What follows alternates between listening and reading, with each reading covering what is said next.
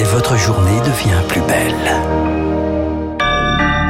Bon réveil, bonne journée, soyez les bienvenus sur Radio Classique mardi 27 avril, il est 6h30.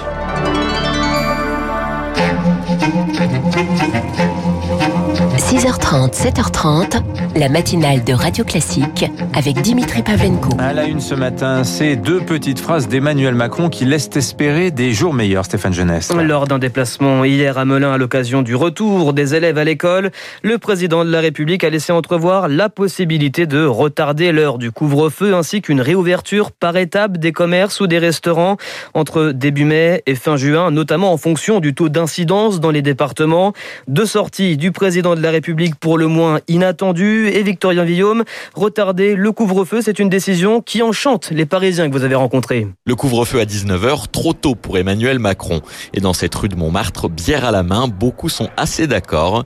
Il est plus de 19h et ils ne sont pas prêts de rentrer. Respecter le couvre-feu, les horaires à 19h, en fait, c'est métro boulot dodo et euh, enfin, quand on invite à Paris, on peut pas sortir, donc c'est pénible. Étant donné que les jours euh, sont allongés, s'ils pouvaient euh, ne serait-ce que le décaler à 20, 21h jusqu'à ce que le soleil se couche, ce serait un peu plus cool pour nous en sortant du taf. Dans son restaurant devenu bar à emporter, Yacine espère également un assouplissement. Forcément, ça nous fera plus d'heures de travail, plus de, de chiffres, ça va être qu'une bonne nouvelle pour nous. La réouverture des terrasses par étapes se profile et ce sera en fonction de la circulation du virus. Or, la capitale fait plutôt figure de mauvais élève. Pierre voit s'éloigner tout doucement le petit café autour d'une table. Une nouvelle très frustrante, hein. on n'en bat plus. Par-delà le fait de boire un verre euh, dehors, il y a le, le fait de retrouver la, la, convivialité, etc. Et puis réouvrir après mi-mai, ce serait perdre encore plus d'argent, comme l'explique Fabien, restaurateur. Plus on attend et plus on est dans la merde. Plus on perd de l'argent et plus on perd de l'espoir. On essaye de travailler beaucoup plus, de trouver des solutions, d'essayer de vendre pour qu'on puisse euh, survivre. Désabusé, Fabien n'attend plus grand-chose. Ça fait des mois, dit-il, que la date de réouverture est toujours repoussée. Le reportage dans les rues de Paris de Victorien Villaume. Alors, euh, des réouvertures par étape et par territoire en fonction des résultats obtenus compte tenu de la situation sanitaire. Des résultats qui, pour l'heure, ne sont pas vraiment bons. Hier, la barre des 6000 patients hospitalisés en réanimation a été franchie. C'est une première depuis un an et cela sans compter le nombre de nouvelles contaminations. Il est stable, mais à un niveau élevé, plus de 30 000 cas par jour. Devant ces chiffres, les professionnels de santé s'interrogent.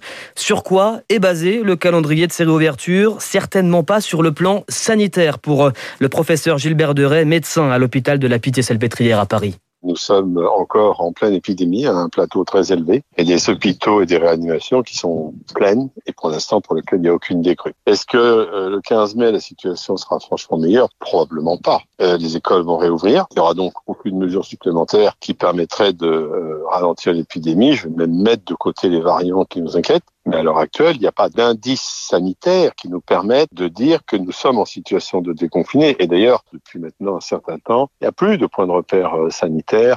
Donc, euh, je pense que c'est une volonté qui n'est pas sanitaire, c'est une volonté qui est plus globale que ça. Et donc, c'est une prise de risque. Le professeur Gilbert de joint par Rémi Pfister. Les écoles, elles, ont rouvert hier avec un objectif pour l'exécutif, tenir jusqu'aux vacances d'été. Et pour ce faire, tester, tester et encore tester. Alors, si les élèves de primaire et de maternelle ont repris le chemin de l'école, les enseignants aussi. Et nouveauté, depuis hier, ils peuvent s'auto-tester deux fois par semaine chez eux. Pour éviter la propagation du virus, le gouvernement mise sur ces autotests, simple à faire. Un prélèvement nasal à faire soi-même, puis attendre quelques minutes le résultat. Les autorités en ont commandé un peu plus de 60 millions et chez Biocinex, c'est le branle-bas de combat. Cette entreprise française basée à Strasbourg fait partie de celles qui vont fournir en autotest les enseignants et les professeurs. Devant ces commandes, l'entreprise a déjà réalisé en seulement trois mois la moitié de son chiffre d'affaires de l'an dernier, à savoir 73 millions d'euros. Une croissance exponentielle à laquelle ne s'attendait pas Larry Abensur, le PDG de Biocinex. On est une PME au départ et puis là maintenant on devient, on va dire, une entreprise de taille intermédiaire. On change de catégorie. On est en train de monter en régime euh, très vite. On est en train de se projeter à 20 millions de tests par mois. Et là-dedans, on va dire qu'au moins un quart euh, il y aura pour euh, la commande publique. On s'attendait pas à une telle volume de, de demandes, donc on s'est adapté en embauchant beaucoup d'intérimaires. Lors de 600 personnes à intégrer, à former, là nous avons improvisé des tentes, hein, très grandes tentes dans lesquelles 120 salariés peuvent travailler en 2 fois 8 c'est surtout de l'assemblage hein, et du conditionnement. Larry Abensur, le PDG de Biocinex au micro radio classique d'Émilie Vallès. Et puis, euh, en bref, toujours concernant la pandémie de Covid-19, la situation en Inde est toujours hors de contrôle, plus que déchirante, je cite pour le patron de l'Organisation mondiale de la santé. La communauté internationale est au chevet de l'Inde. Les premières cargaisons d'aide médicale britanniques sont arrivées ce matin dans le pays. Vive émotion hier soir, par ailleurs, devant l'hôtel de ville de Rambouillet. Cérémonie d'hommage à Stéphanie Montfermé, cette policière assassinée vendredi dans le commissariat de cette ville des Yvelines. Des centaines de personnes étaient réunies pour saluer la mémoire de cette fonctionnaire de police, mère de deux enfants.